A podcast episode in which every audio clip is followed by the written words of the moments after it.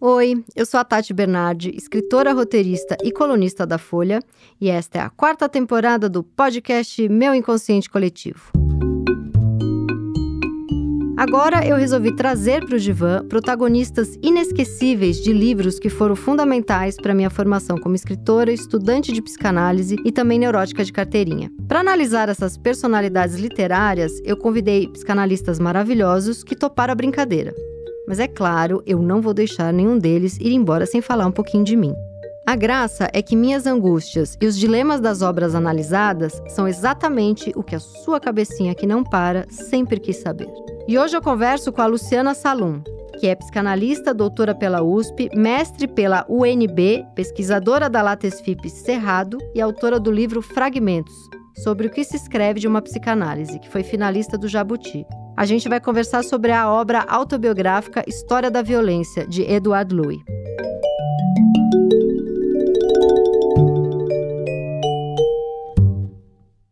Luciana, o nosso protagonista que vai para o divã hoje, na verdade, é o autor Edward Louis do livro História da Violência. É um livro autobiográfico, mas eu sempre acho que os livros autobiográficos também, na real, também não. Na real, são livros de autoficção, porque eu acho que a partir do momento que você conta uma história, você já tem um tanto ali de invenção em cima de uma base de, de verdade. Não sei se você concorda comigo. Você tem um livro maravilhoso que você me mandou, que fala muito de psicanálise com autoficção, com autobiografia, livro o qual não consegui ler para a conversa de hoje, estou profundamente decepcionada comigo, porque minha vida está um caos e uma loucura para variar, mas quero muito ler. E aí você me disse, quando eu te sugeri que lesse esse livro para nossa conversa, porque eu convido o psicanalista e falo: me dá dica de um livro, assim, que você acha que é um bom protagonista para a gente falar à luz da psicanálise. Aí o psicanalista convidado me manda uma lista de 20 livros e eu digo: eu não li nenhum desses 20, então, na verdade, você vai ter que ler o que eu já li, porque eu sou folgada nesse grau. E você acabou lendo a história da violência e me escreveu dizendo que tinha tudo a ver com o seu trabalho, que você tinha amado o livro. Eu fiquei muito feliz. Então, a primeira pergunta para você é o que leva, né, a história do protagonista, que é o Edward, que é o autor, é uma história que ele está narrando algo que aconteceu a ele, né? Ele, ele dá uma entrevista para a Folha de São Paulo que ele diz que Nada interessa para ele a não ser a verdade, que ele detesta livro que é, é, Como deixa eu achar aqui exatamente a frase que ele fala? Não gosto da literatura que é um mero exercício de estilo, só me interessa pela verdade. O que, que você acha que leva um escritor a precisar escrever sobre ele mesmo, fazer ali uma autobiografia, uma autoficção, ser ele o, o protagonista do livro, o livro em primeira pessoa? O que, que é isso que corre ali dentro que ele precisa escrever sobre ele? O que, que você acha? Bom, primeiro, eu acho um privilégio ele estar tá deitado aqui no meu divã. é maravilhoso esse livro. Sim. E quando você repete, Tati, a frase dele, nada me interessa que não é verdade, a resposta que eu daria já para poder trabalhar a ideia do que, que é essa, essa autobiografia é que a verdade tem estrutura de ficção. Né? A verdade que me interessa, eu responderia a ele tem estrutura de ficção, já que estamos aqui dentro de um setting analítico. Uhum. Né? Uma coisa é a verdade em outros campos do saber, com outras com outros interlocutores, mas dentro da psicanálise a gente não pode tratar verdade de outra forma. Né? Então, isso que ele considera, e aí eu concordo com você sim, isso que ele considera autobiográfico e tudo que é autobiográfico vai estar sempre permeado por essa ficção, que não significa que ela está distante do que é a verdade que nos interessa. Então tem uma confusão aí. Né? Porque a gente não está trabalhando com coisas opostas, dicotômicas, é a verdade ou a mentira, mas a mentira está dentro disso que é a forma como eu tenho de apresentar minha verdade. Essa ficção, às vezes, eu preciso de um pouco desse tempero para poder falar. Eu costumo brincar, inclusive, com relação à autobiografia, que Freud, inclusive, tem um texto que se chama Autobiografia. Texto que eu deveria conhecer, uma, uma, vez que tentei fazer 19 vezes um mestrado sobre autoficção, mas não estou me lembrando desse texto. Ele tem um texto que chama Autobiografia? Sim, se não me engano é, é autobio... Eu não sei exatamente o nome. Bom, foi um texto encomendado para ele falar sobre a biografia dele. E a forma como ele faz é você, na hora que eu contar a história, certamente você vai lembrar. Eu já devo ter lido, é. desse ensaio, porque A conclusão é aquela clássica de para falar da minha história eu falo da psicanálise. Ah, que ele não se vê, ele não vê sem estar implicado na psicanálise. Isso, como assim a minha Sim. vida não é tão interessante. A leitura que eu faço desse texto é um pouco diferente, porque eu acho que na medida em que encomendam um texto para que você seja o próprio objeto do seu texto, é como se esse fosse o texto menos autobiográfico no que me interessa. Uhum. Né? Eu acho que os textos mais autobiográficos de Freud, se você quer saber nesse sentido do que. É o dos sonhos, por exemplo, que ele está analisando os Isso. sonhos dele. É a interpretação dos sonhos, é a psicopatologia da vida cotidiana. Então, quando a gente não está tão interessado em nos colocarmos como objeto do nosso próprio texto, e sim esse sujeito aí, porque senão a gente destitui o que, que é um sujeito para a psicanálise. É como se o sujeito fosse um objeto que eu posso elaborar. Então, as biografias são os textos menos autobiográficos. Quando eu escrevi o Depois a Louca Sou Eu, que é um livro só de minhas crises de ansiedade pela vida, na época que eu lancei, eu dava algumas entrevistas. Ah, mas como é que você teve coragem de se expor tanto? O que, que você esconde uma vez que você mostra tanto? E eu pensava, gente, eu escondo tudo. Porque ali né? Porque assim, eu tô escondendo tudo que tem de chato, né? Uma personagem que tem esta sensibilidade e essa e tudo é intenso e tudo ela vive daqui, desse jeito. É um personagem super interessante, né? E o que que eu escondo? Eu escondo que 99% do tempo a minha vida é chata e eu sou, sou e é comezinha e eu sou igual a todos e eu só exagerei um personagem para ter uma história. Eu apostaria que tem uma diferença aí, porque você já me perguntou o que leva um sujeito a escrever. O que leva ele a precisar se colocar como autor, como primeira pessoa nesse texto. Uhum. E eu acho que tem uma diferença bem legal é, sobre o que se escreve e escrever sobre. Uhum. Sobre o que se escreve é como se tivesse aí algo que te impulsionasse, no sentido de uma força negativa mesmo, uhum. e você tivesse que escrever alguma coisa. Até assim, para organizar, porque senão isso vai, sei lá, vai, vou ficar psicótico se eu não organizar isso, que é um pouco o que eu acho que leva o Eduardo Lui a escrever a história da violência, porque isso aqui vai me desorganizar tanto que eu vou ficar fronteiriço com a psicose. Então deixa eu organizar, organizar a partir de uma narrativa que é minha também, que não é exatamente 100% como aconteceu, mas que é uma narrativa que vai me dar alguma calma, não sei. Acho que é, não sei se é por aí. Eu vejo muito mais como uma imposição do texto. Algo que escreve em mim, né? Como se eu tivesse baixado um espírito ali. Sim, acho, é, é, muito mais nesse sentido.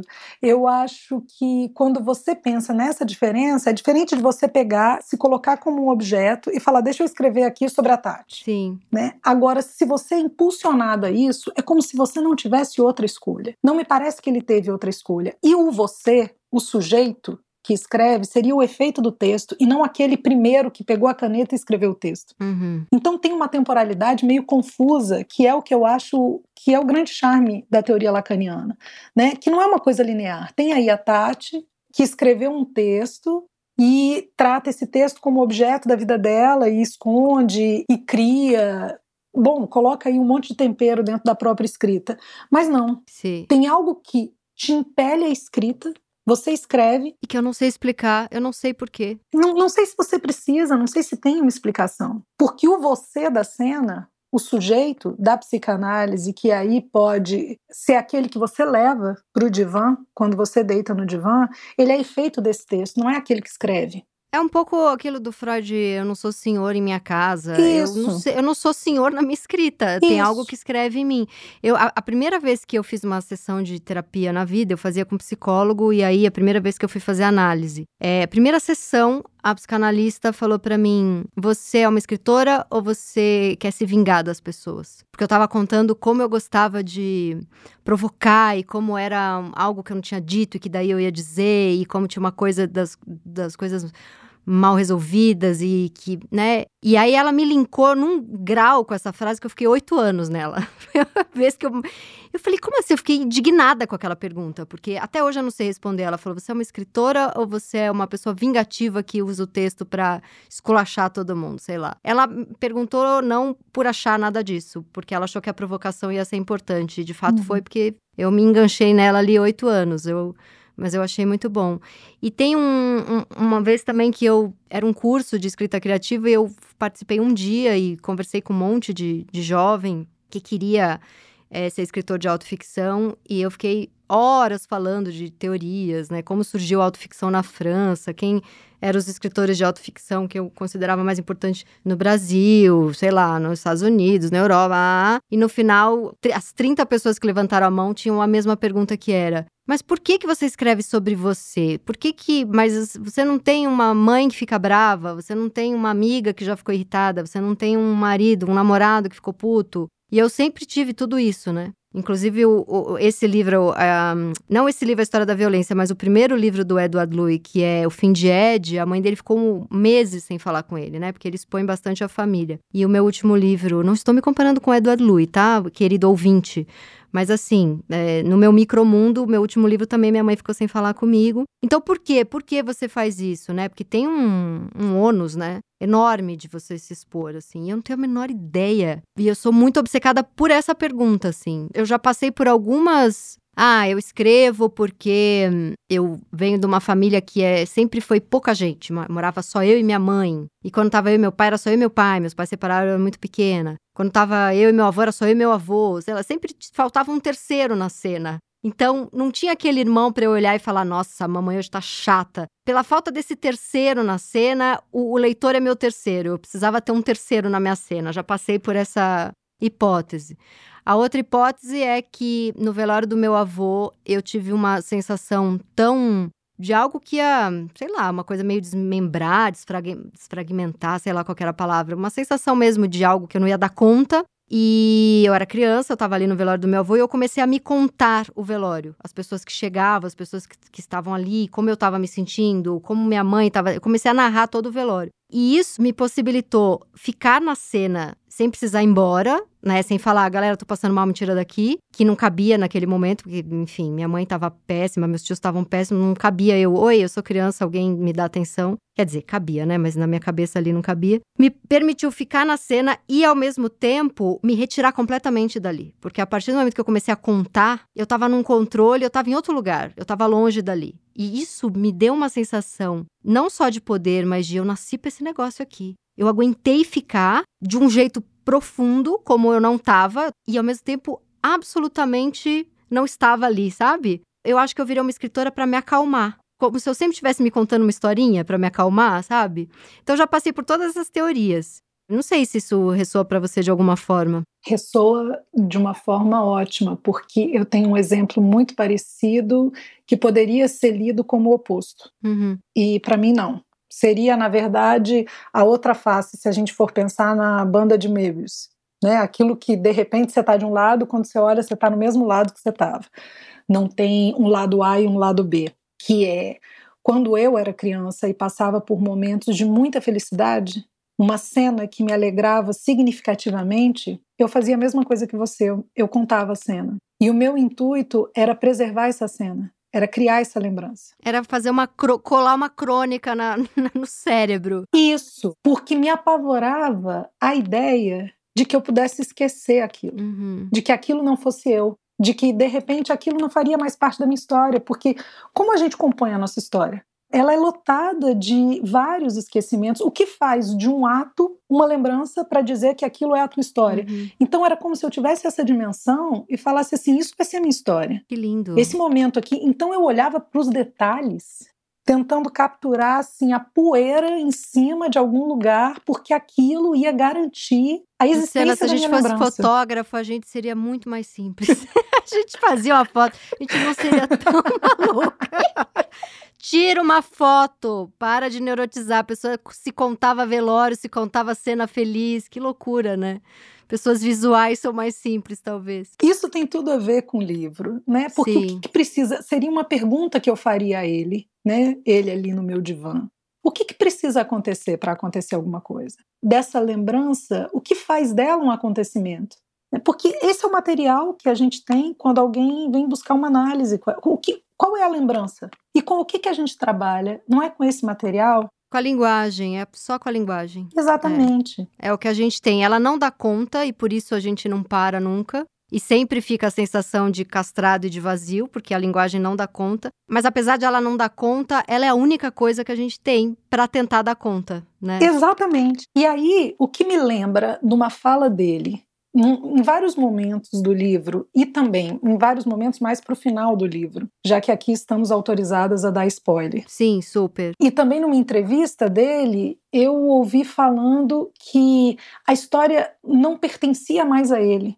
Exatamente. Então, deixa eu só, para quem está acompanhando aqui e não ficar muito bravo comigo, deixa eu só dar um resuminho sobre o que, que é o livro, né? O Edward Louis, numa noite de Natal, o próprio autor, né, ele estava caminhando na rua, acho que numa véspera de Natal. Ele troca olhares com um homem bonito ali e eles vão para casa do, do Edward para um, um sexo casual ali, né? Um one night stand. E eles se apaixonam ali, né? Rola uma coisa mágica entre eles, mas no meio ali da madrugada, o cara que chama Reda pira, tem um, um ataque ali de. Eu li esse livro como esse cara não necessariamente estava ali para roubar ele, para assaltar ele, mas o cara não aceita que é homossexual, ele tem ódio do próprio desejo, né? E aí estupra o Edward e também sufoca ele, quase mata ele sufocado, né? E aí o Edward resolve escrever esse livro e aí vem a parte que eu acho linda que a Luciana tá contando, que quando é, ele vai na polícia para contar do estupro e ele começa a se arrepender no meio, que quando ele tá ali contando, ele já começa a se arrepender, porque os policiais começam a fazer comentários homofóbicos, racistas, porque o cara é argelino. E aí ele, putz, aí ele fala: eu não devia estar tá aqui, eu nem quero que o, o Reda seja preso. Daí ele fala, ele começa, acho que, querer tirar o depoimento dele, e o policial fala: não, essa história não é mais sua, né? E aí ele escreve o livro porque ele fala: como assim essa história não é minha? Né, como uma recuperação de, de história, de narrativa. E aí segue o que você ia falar. Na medida em que o outro vai dizendo a ele a partir daquilo que ele está falando, mas é o outro que diz, porque o policial vai induzindo ele a algumas perguntas. Ele já reconhece naquela história relatada ao policial uma história que não é a dele. Sim ele vê na voz dele que ele tá sendo racista. Ele começa a falar quem. Eu, eu trouxe essa frase porque é realmente assim. Eu sou muito apaixonada por esse livro, peraí, e por esse escritor. Ó, eu vou ler aqui rapidinho. Tinha me tornado racista, tornava-me aquilo que precisamente sempre tinha rejeitado ser, uma segunda pessoa instalara-se no meu corpo, pensava em meu lugar, Falava em meu lugar, tremia em meu lugar, tinha medo por mim, impunha-me o seu medo, impunha-me que tremesse com o seu tremor. No alto carro ou no metrô, baixava os olhos sempre que um homem negro ou árabe ou potencialmente cabila se aproximava de mim. Mas eram só os homens e essa característica era igualmente absurda. Na ilusão racista que me colonizava, o perigo tinha sempre o rosto de um homem. Eu fora traumatizado duas vezes, pelo medo e pelo meu medo. Como é lindo, né? Sim. É muito lindo. Muito bonito. Ah, só mais uma uma. Já não reconhecia o que dizia, já não reconhecia as minhas próprias recordações quando as contava. Os dois policiais faziam-me perguntas que me obrigavam a expor a noite com Reda, de uma maneira diferente da que eu queria. E eu já não reconhecia o que tinha vivido na forma que eles impunham minha narrativa. Perdia-me, consciente de que, ao continuar a contar segundo o que eles me perguntavam ou nas direções que obrigavam a tomar, já era tarde para voltar atrás. O que eu queria dizer perdera-se. É isso. Isso eu acho um ponto brilhante desse livro para a gente trabalhar o que, que é esse fato que constrói a história ou qual é a intenção de uma fala. Por que, que eu escrevo? Eu acho que tem muito disso. Tem duas frases do, do, Guimarães Rosa em Primeiras Histórias que eu sou completamente apaixonada e eu acho que conversa totalmente.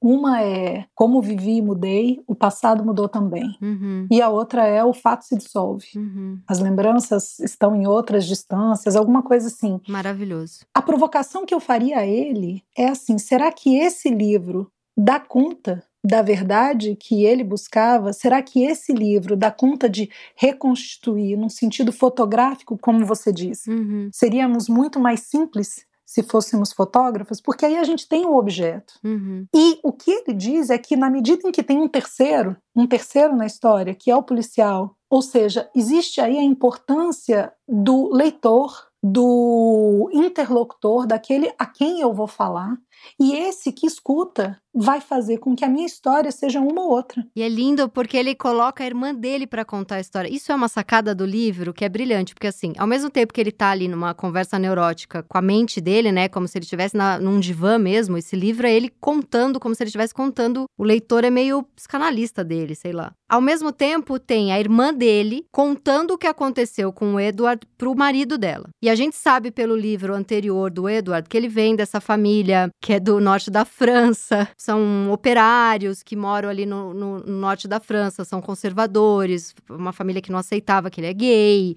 né? No primeiro livro, eu acho isso lindo, porque assim, como que uma pessoa não vai ser um escritor em primeira pessoa? Isso ele conta numa entrevista e também no primeiro livro dele, no Fim de Ed, que o pai dele mandava ele ficar trancado no banheiro engrossando a voz, para não uhum. sair de casa com a voz dele, que era uma voz que, enfim, ele era gay e ele tinha uma voz mais delicada. E o pai ficava mandando ele engrossar a voz. O livro começa com uma cusparada na cara dele. Ele, né, todo o bullying que ele sofria na escola e dentro de casa. Como que essa pessoa que foi impossibilitada, é, literalmente, né, e literalmente nesse caso é ainda mais bonito de usar, de ter a própria voz, quando pode ter a própria voz, como que ele não vai ser um escritor em primeira pessoa? Que é o que ele fala, eu não escrevo por um, por um exercício de estilo, né? Ele escreve porque ele precisa gritar. É um pouco isso que eu penso desse autor. E aí a irmã dele, que vem dessa família e que ficou nesse lugar, né? Porque ele é o único da família que sai dali, vai estudar, mora em Paris, se torna um intelectual, um intelectual de esquerda, que anda com os amigos dele lá, filósofos, sociólogos. A irmã fica nessa família, né? Que, e essa família que trata ele tem um certo orgulho, mas ao mesmo tempo tem muita mágoa, porque uma vez que ele sai dali, ele tá meio que cagando na cabeça de todos eles, né? Se distanciou, dizendo que ele é melhor.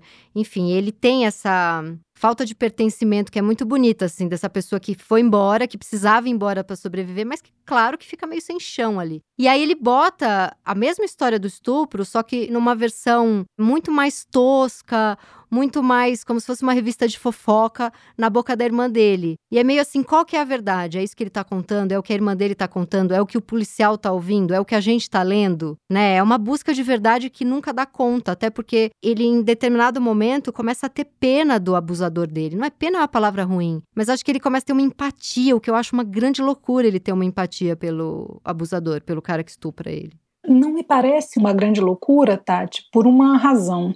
Você descreve, quando você está falando do livro, agora você contando, né? Porque é isso. Nós somos aqui a irmã, né? Nessa Sim. cadeia de que cada vez tem alguém contando a história dele, o que já mostra que há uma impossibilidade de uma história. Sim. Então que essa verdade já é uma, já tem uma verdade meio desencontrada aí, porque Sim. ele escolhe colocar a história dele contada pela Clara. Uhum. Então eu acho essa parte bárbara Brilhante, também desse, desse livro. E quando você conta, você diz: eles se apaixonaram. Era para ser um sexo casual e eles se apaixonaram. Isso aparece, isso dá a entender ao leitor que eles se apaixonaram. Então uhum. existia ali uma espécie de pacto. É, eles estavam no mesmo lugar, não tinha ali uma relação perversa, não tinha ali uma aposta de que alguém ia estuprá-lo, de que alguém iria quase matá-lo, Uhum. No momento em que ele percebe que esse sujeito furtou ele, acontece algo não sincrônico, eles não estão mais em sincronia. E aí o que ele tenta com a empatia, me parece que é dizer assim, eu também já roubei. Vamos voltar. Vamos voltar ali onde a gente estava. Eu também venho de uma família desestruturada. Isso, a gente Eu também sofri ter, violência na infância. Né? Porque a ideia da perversão diz dessa ausência desse pacto. E um ponto que eu acho muito legal para a gente poder pensar esse livro também, que me parece que, bom, é uma questão muito cara para mim dentro da psicanálise e acho ele a cereja do bolo para tratar isso, porque é um sujeito que no início fica um pouco resistente, mas ele que convida o estuprador a entrar dentro de casa, eles primeiro têm um sexo casual, um sexo consentido, um encontro né, algo mágico, como você coloca, e aí é como se de repente pudesse dar margem a uma leitura que diz assim: isso me parece que tem ecos no livro que me permitem essa, essa leitura, e me parece uma leitura muito equivocada da psicanálise, que é: bom, mas você fez isso, por que, que você faz isso com você? Né? Até porque você mesma coloca que vem de um outro livro, também autobiográfico, no qual ele também conta que apanhava. Então, uhum. o que, que uhum. tem aí nessa repetição? Como quem diz assim, bem no, no, numa tragédia edípica, né? Eu tento fugir do meu destino e de repente estou lá dentro de um quarto apanhando de novo. Uhum. E acho que quando ele tenta falar para o cara, eu também posso ser um ladrão, eu também posso é, perder a cabeça, Eu também já tive ódio de ser gay, eu também vejo uma família que me maltratava por isso. Exatamente, e tudo aquilo que está uhum. encoberto dentro dessa violência que você traz bem no início. Ele se tira totalmente do lugar do eu gosto de apanhar como uma repetição, como... Isso. É. Ele não é responsável, porque me parece que seria uma segunda história da violência se um leitor colocasse aí uma possibilidade de uma responsabilidade subjetiva, sabe? Sim. Em cima disso, uma responsabilidade Sim. inconsciente, você vai atrás, você busca ali. Você buscou a violência fora de casa porque é o que você está acostumado, porque Isso. é o que você acha que você merece. Você já foi é. atrás desse cara que depois você percebe que você mesmo se vê racista com relação uhum, a ele, uhum. eu acho que seria uma segunda violência a ele e seria um ponto que me interessaria muito trabalhar com ele, uhum. caso ele estivesse no meu divã, porque eu acho que aí entra bem uma quase como um fracasso da direção da cura, sabe? Porque Sim. o que eu vou falar é, bom, eu não tenho o que fazer com você porque você goza nesse lugar. Né? Uhum. Que na minha percepção é, é, o gozo como uma palavra que caiu nas graças do senso comum, como um sinônimo de prazer. E aí diz assim: eu não tenho o que fazer com isso, porque eu, proprietário do meu próprio gozo, proprietário do meu próprio inconsciente, próprio inconsciente, assim, redundante aqui, é, uhum. é, faço isso comigo. Então, assim, seremos todos masoquistas, né? Quem aqui não cai em repetições e não vai buscar análise por isso? Né? Justamente Sim. porque as coisas acontecem, as coisas se repetem, né? Então eu tenderia a trabalhar essa repetição que aparece no, no livro com outra leitura, com uma leitura que ia destituir toda a ideia da, da responsabilidade subjetiva. Até porque quando ele vê, né, ele começa narrando o Reda como, nossa, eu vi aquele homem bonito na rua. Ele não narra, nossa, eu vi aquela grande chance de eu me dar muito mal. Claro que se isso estivesse super escondido no inconsciente, mas é, eu acho injusto que a gente leia assim, acho pobre no sentido né? As pessoas são mais complexas do que isso e cai um pouco aquilo de que a pessoa tem culpa de sofrer um estupro, que é horrível, né? Mas eu acho que a gente pode ir no mais, no mais básico. A pessoa tem culpa é, de um sintoma que ela desenvolve, o que, que seria o lugar da culpa? Uhum. Porque a ideia minha em questionar a responsabilidade subjetiva é questionar essa entendi, culpa. Entendi, entendi. Porque a culpa está muito ligada à ideia de um, de um ganho secundário com o próprio sintoma. Ela está muito. uma ideia de prazer como um prazer sendo algo bom, né? Só bom. Sim, com essa confusão entre gozo e prazer, colocada como sinônimo. Uhum. Primeiro, exclui o acaso, exclui o azar. Já escutei pessoas no meu consultório que assim estavam paradas no sinal de, de trânsito, alguém bateu no carro e falou: Nossa, né, o que eu fiz? O que eu fiz para alguém bater no meu carro? Nossa. Você não fez nada. Sim, né? sim, sim. É, isso numa dimensão maior faz com que a gente pense o tempo todo esses sintomas, porque, bom, te dou um exemplo que eu acho que a gente precisa tentar trazer a psicanálise de uma forma mais clara. Acho que é um exemplo bem caricato, mas conversa com isso do livro.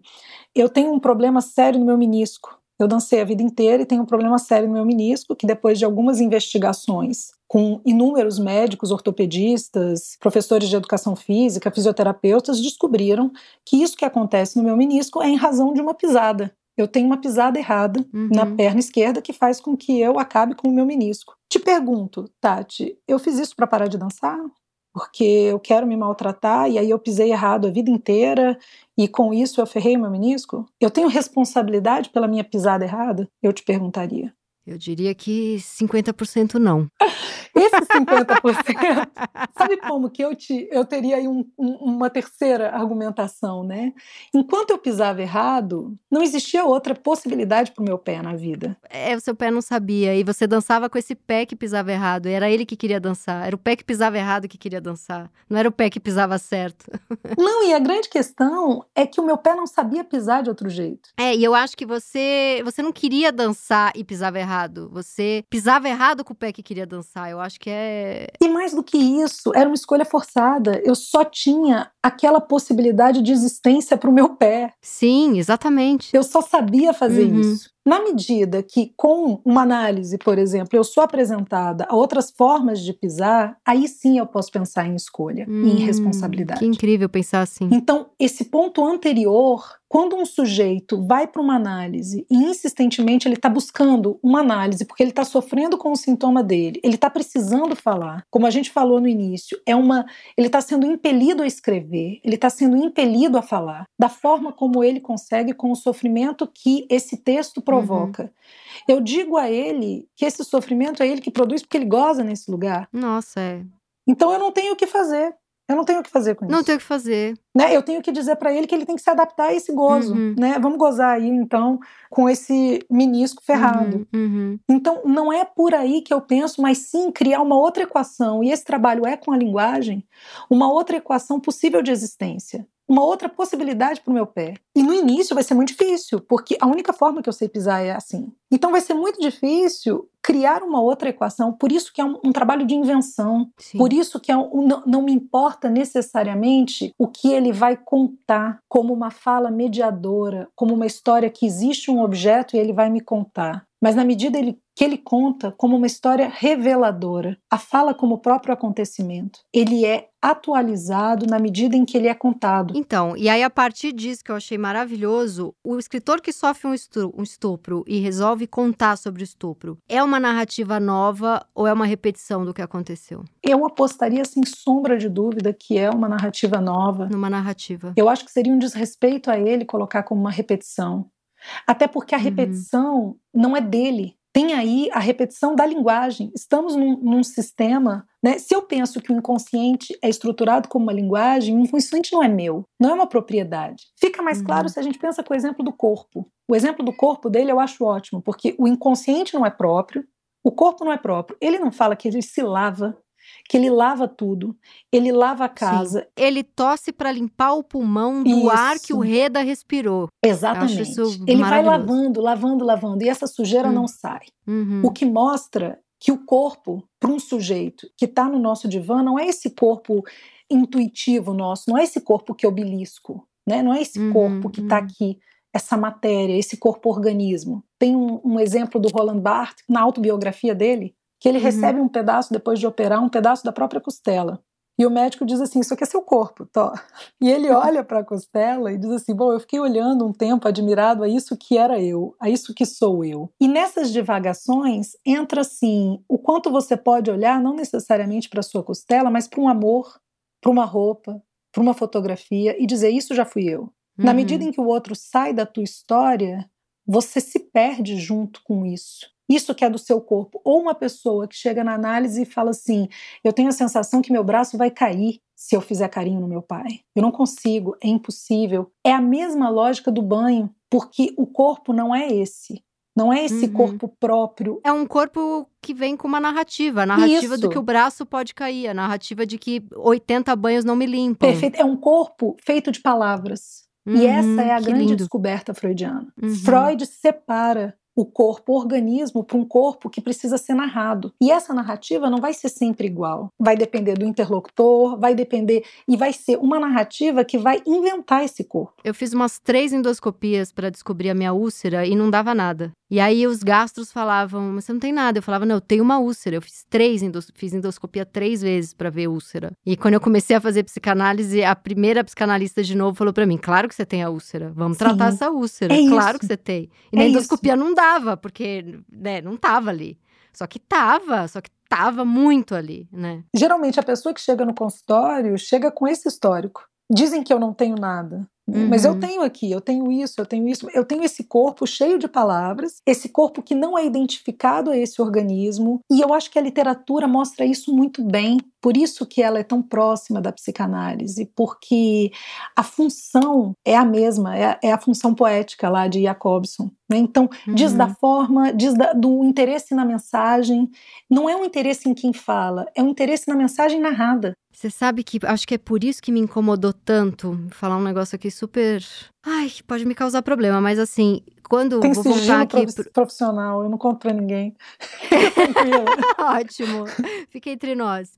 O Depois a Louca Sou Eu é um livro que, na superfície, são histórias sobre crise de pânico. Mas ali, a crise de pânico é uma desculpa né, o meu corpo e as sensações e os sintomas da crise de pânico são uma desculpa para eu falar de sentimento, para eu falar da minha relação com a minha mãe, da minha relação com o amor, com o meu pai, com o que eu quero, com o meu desejo, né? E então, o que está na superfície, o que menos importa no livro é a crise de pânico em si. Aquilo Sim. ali é, né? E aí, acho que agora, ouvindo você falar, eu nunca entendi exatamente por que, que a adaptação desse livro para cinema me incomoda tanto. Eu não fiz o roteiro. Mas me incomoda, né? Porque o filme, ele vai muito na crise de pânico. Você vê a Débora Falabella o tempo inteiro passando mal, e ela uhum. passa mal no trabalho, e ela passa mal no banheiro. E a coisa mais importante do livro para mim é o passar mal. O passar mal é o que me levou a ter coragem de narrar outras milhares de coisas o teu livro é um exemplo perfeito para isso também, como o, a história da violência. Eu acho que tem duas formas que a gente tem de poder se relacionar com a linguagem. Eu acho não, quem achou foi Roland Barthes e eu roubo dele assim sem nenhum constrangimento, uhum. porque acho que me serve muito. Uma são as escrevências. Eu estou interessada em transmitir um conteúdo, crise de pânico.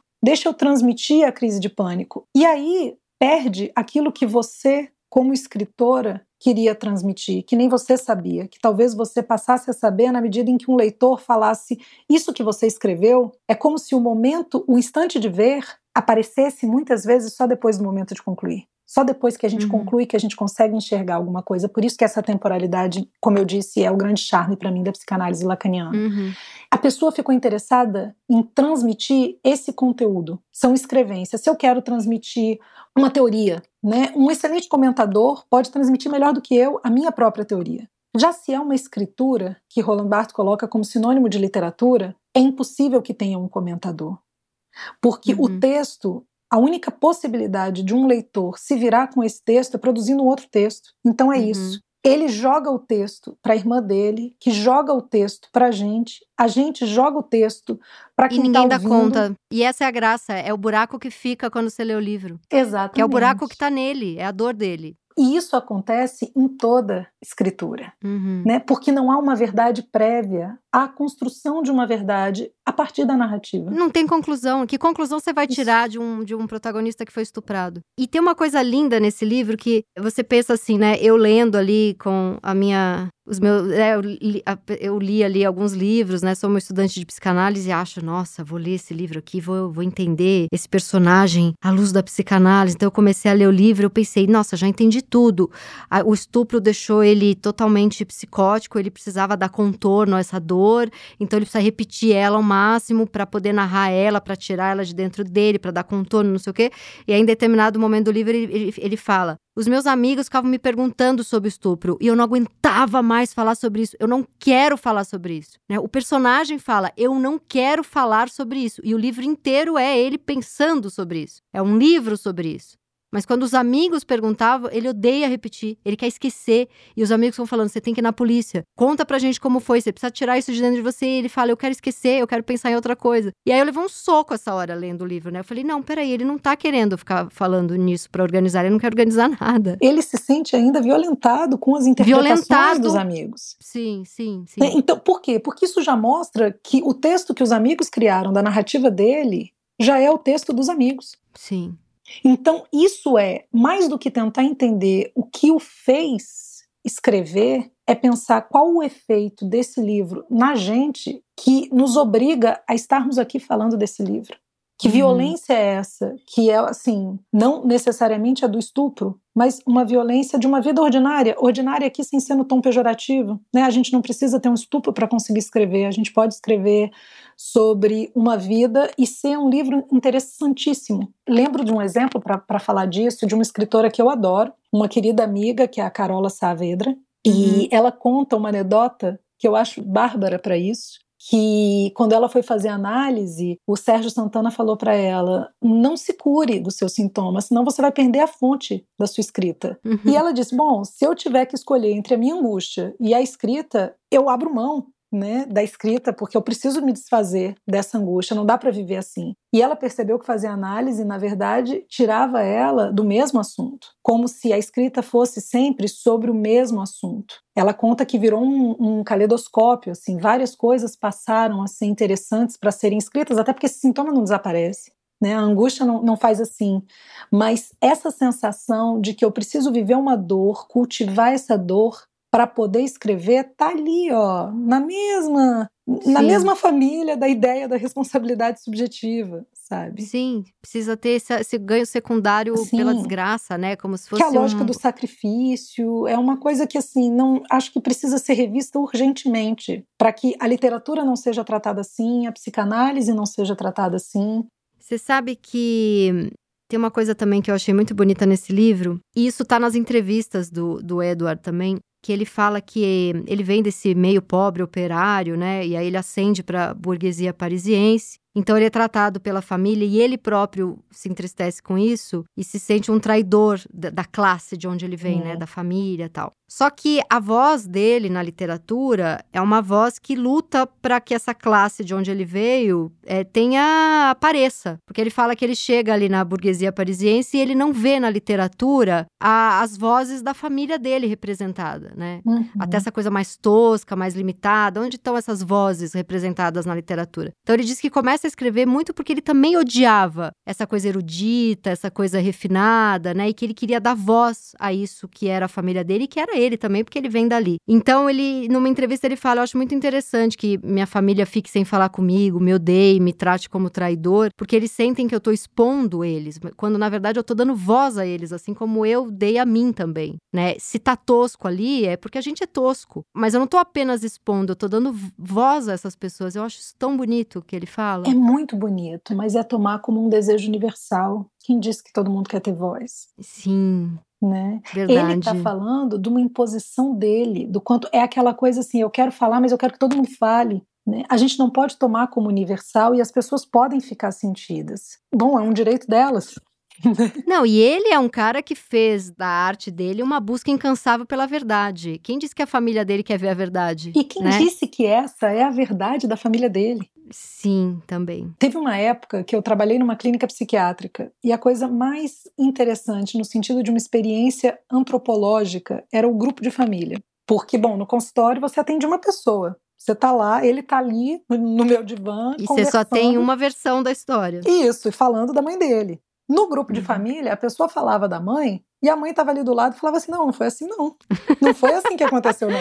Maravilhoso. Né? Então virava um debate de quem estava falando a verdade. E a grande questão era que a verdade é que tava todo era. mundo. Todo mundo estava falando a verdade. Ninguém e todo mundo. É. Né? Exato, a verdade nesse sentido de que a única frase verdadeira, se a gente pensa que a verdade tem estrutura de ficção, é eu minto. Né? E o quanto a forma, o que o moveu a escrever. Eu fiquei muito mais apegada a esses detalhes do livro, porque eu acho que, como a gente recebe o texto, é determinante para dizer o que o texto foi. Uhum. Né? É a gente que está contando para ele que livro que ele escreveu. Por isso que ele fica tão indignado. Porque o livro que ele escreveu não é mais dele, assim como o teu livro, na hora que foi adaptado Sim. ao cinema, não é mais teu. E é como se você tivesse o tempo todo indo lá falando assim: não, peraí. Não, eu ia nas reuniões, eu pedi para eles me demitirem, porque eu ia nas reuniões, me pediram para fazer o roteiro do meu livro. E eu falava: eu jamais faria isso. Eu jamais faria isso. Tati, a gente comprou os direitos do livro, a gente vai adaptar para cinema. Não importa se você ia fazer ou não. Agora é pensar se o filme filme funciona ou não. E eu pensava, foda-se o filme se funciona ou não. Eu preciso funcionar. Aí uma hora eu falei, eu tô ficando louca. Pelo amor de Deus, me demitam desse projeto. Eu implorei, assim. Porque foi, foi uma experiência muito, é, assim, primeiro que de um ensimesmamento que até para mim foi over, né? Porque, assim, o livro já era uma adaptação das minhas crises de ansiedade. Aí o filme era uma adaptação do livro, que era uma adaptação. Falei, não, gente, eu tô, né? Isso aqui tá, tá demais, até para mim um dos livros que você inclusive brinca quando você vai fazer o, o convite para eu participar, né, que é para o em busca do tempo perdido. Eu acho um material assim riquíssimo para falar dessa divisão entre eu e eu mesmo, digamos uhum. assim, de uhum. quem escreve, porque o cara tá lá em sete volumes e tem um momento em que aparece o nome próprio do personagem que é o mesmo nome do autor e uhum. ele usa um tempo verbal condicional. Ele fala assim: se ele se chamasse, ele se chamaria Marcel. Então, uhum. ele é e não é o autor do livro o tempo todo. E esse que vai existir a partir do texto já é outro. Então, ou o escritor assume esse fracasso do eu mesmo, desse esse indivíduo moderno que sabe de si, esse que busca um autoconhecimento. E o, o livro está o tempo todo dizendo que a partir do outro ele é ainda um terceiro, uhum, né? e que ele não uhum. tem acesso. Então, ou ele ou ele topa esse fracasso anunciado dessa unidade de um eu majestoso que, que tem o domínio. É, é, parece tão narcísico, mas é a recusa do narcisismo exatamente, quase, né? Exatamente. É. A minha leitura é muito mais por aí do que essa de que, bom, você escreve de você porque você, ai, que delícia né? Eu me é, amo. me amo loucamente, né? Tem quase uma, é uma coisa de se deixar mesmo, né? Sim, né? De, é uma imposição um... do texto. É uma imposição uhum. do texto, por isso que é tão difícil lidar ainda com esse tipo de crítica ou com esse tipo de responsabilidade. Se a gente pensa assim, penso, logo existo, né?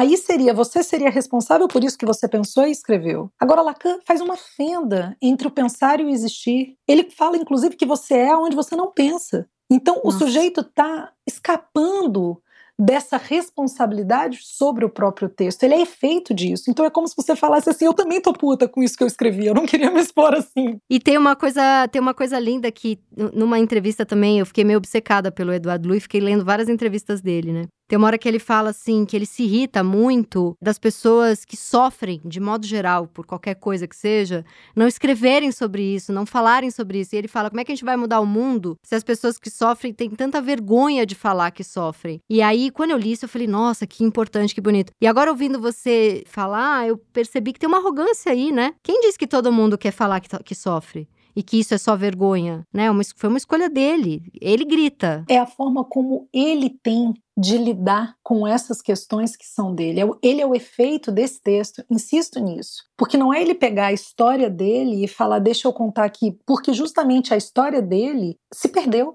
O que resta uhum. é a memória dele, que é diferente da memória da mãe dele. Quem disse que ele é o dono dessa, dessa história? Ainda mais se ele escolheu escrever literatura. Quem disse que ele é o dono da história? Quem é o dono da história?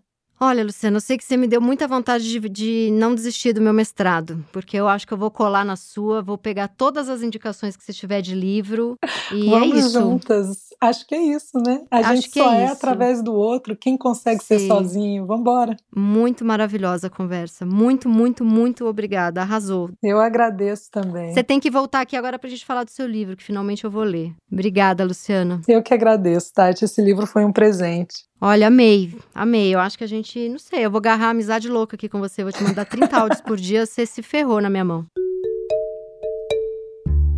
Este foi o meu Inconsciente Coletivo, o podcast para onde a sua neurose sempre vai querer voltar.